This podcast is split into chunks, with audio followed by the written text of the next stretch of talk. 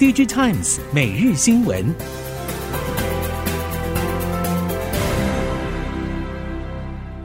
听众朋友您好，欢迎收听 DigiTimes 每日新闻，我是袁长杰，现在为您提供今天科技产业的新闻重点。首先带您看到 AI 浪潮推动了云端大厂自研运算晶片的计划，但是考量门槛太高。找 IC 设计业者以 ASIC 模式进行合作是比较符合成本效益的做法。根据了解，除了 IC 设计业者之外，手握大量 IP 的大厂也想加入这块持续成长的市场。台系业者包括世新、创意等，都在这波 AI 浪潮中被点名是受益者。另外，美系大厂包括博通、Marvell 等近期大单入袋的消息更为明确。博通已经和 Google、Meta 等长期合作，Marvel 则传出已经抢下了亚马逊最新的自研晶片订单。台积电的先进封装业务近月随着 AI GPU 供不应求的关键技术 CoWoS 一举打响之后，部署多年的一条龙护城河优势全面展现。半导体设备业者表示，七奈米以下制程几乎是台积电称霸。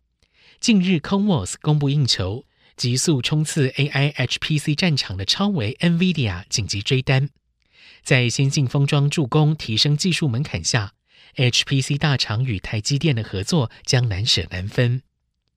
设备业者估算，台积电今年 CoWoS 月产能大约为八千片，下半年增加到一点一万片。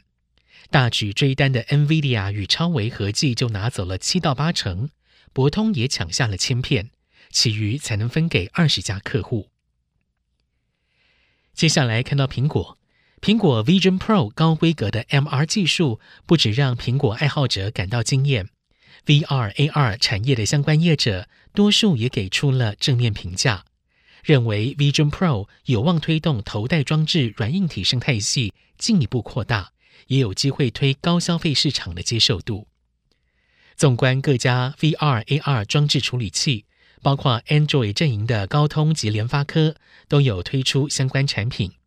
加上苹果为了 Vision Pro 特别开出的 R1 晶片，三星电子也传出将投入相关技术研发。值得注意的是，苹果在 Vision Pro 采取双晶片的解决方案，这样的做法或许会成为头戴式装置未来的主流。Chromebook 近期有回温迹象，带动广达、宏基出货提升。广达五月份 NB 出货拉升到四百二十万台，月增百分之二十七，但是营收比上个月下滑百分之一点一。广达表示，主要因为产品组合，不愿多谈。业界则指出，主因是 Chromebook 出货拉升，带动出货量体，不过平均单价低，导致营收不增反减。宏基五月营收则已经反映了 Chromebook 回温市况，合并营收新台币一百八十点八四亿元，比上个月跳增百分之三十点八。宏基指出，五月非电脑及显示器营收占比将近三成，累计前五月占百分之三十点五，电脑相关业务已经经过转折点，并且逐步提升。老牌电子代工厂金宝举行五十周年庆。金仁宝集团董事长许胜雄指出，如何从冲刺营收转为提升获利，是整个集团都在进行的策略调整。人保总经理翁宗斌表示，未来策略发展明确，就是要把五 G、车电、伺服器和医疗等非 NB 营业养大，以增加获利。人保要大幅提升非 NB 业务，除了上述新业务之外，幕后重要推手正是 Google。业界指出，人保除了手握苹果 Apple Watch 以及 iPad 订单，Google 的 Pixel 系列，不论是手机或手表，也都是主要供应商，带动了人保非 NB 业务冲刺获利。消费性电子需求疲弱，对于记忆体的趋势，模组业者实权认为，现阶段 DDR4 价格处于微跌的打底阶段，而 Flash 价格尚未到底部。落地时间会比 DRAM 延后大约一个季度。实权表示，今年将以扩大品牌基础以及稳定整体获利为重。NAND 主控晶片厂群联也表示，虽然原本预估第三季因为传统旺季，但是全球客户对前景保守，有待观察系统客户备料的需求状况。不过，上游 NAND 供应商已经面临巨额亏损，未来再降价的空间非常有限。唯一变数还是在市场需求方面的动能。群联认为，第三季的成长力道还需要再观察，第四季的情况依然混沌不明。中国封杀美光事件持续延烧，至上表示，目前尚未接获原厂与公司讨论是否要填补美光在中国的业务，但是非美光体系的厂商可能从中受惠。至上作为台湾第三大 IC 通路商，主要代理产品线是三星的 NAND Flash、DRAM、面板与面板零组件等。至上指出，记忆体目前还是买方市场，不论是原厂或是通路商，都在想办法销库存。美光事件在中国市场确实造成影响。针对记忆体市况，至上认为，记忆体寒冬很快就会过去。随着新产品推出，渴望带动新一波成长动能。接下来看到智慧车，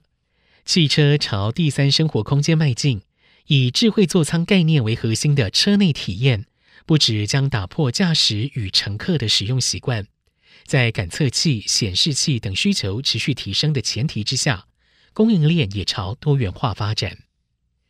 根据 HIS Market 数据。二零二二年，全球新车智慧座舱渗透率已经超过了百分之五十。DigiTimes Research 也预估，二零三零年全球智慧座舱产值将达到七百亿美元。电动车向新一代电子产品的形式迈进，新样态的供应链模式还在形塑当中。台厂可以借由尝试异业合作或结盟，抢得市场先机，并保持调整弹性。在智慧移动的时代，不止车辆要联网，联网可控也成为了充电桩的基本功能。包括英法德日以及新加坡，都把充电桩智慧可控视为充电桩的补助要件。工研院产科所能源研究组经理黄雅琪表示，欧盟先前颁布了建筑能效指令，呼吁会员国应该确保建筑物为智慧充电做好准备。如此就可以使用更少的发电容量与基础设施，打造更便宜、更高效的电网。在充电桩智慧联网可以提升能源效率的实证上，目前美国加州有研究显示，导入充电管理系统可以平滑鸭子曲线，指的是可以平衡使用的再生能源发电中一天实际负载与净负载之间的落差。近日，中国商务部公布了关于今年下半年全国汽车下乡促销活动，试图为低迷的车市打强心剂，期待让车市景气从谷底拉升。根据了解，中国商务部公布的汽车促销行动，就是透过更活络全中国汽车销售通路，从百城、千县、万镇的汽车节及新能源车消费季等进行铺陈，以促进汽车消费。尤其着墨于新能源车，供应链业者初期判断，政策对整体库存去化应该有正面帮助，期待接着有急单效应出现。以上，DigiTimes 每日新闻由 DigiTimes 电子时报提供，原长节编辑播报，谢谢收听。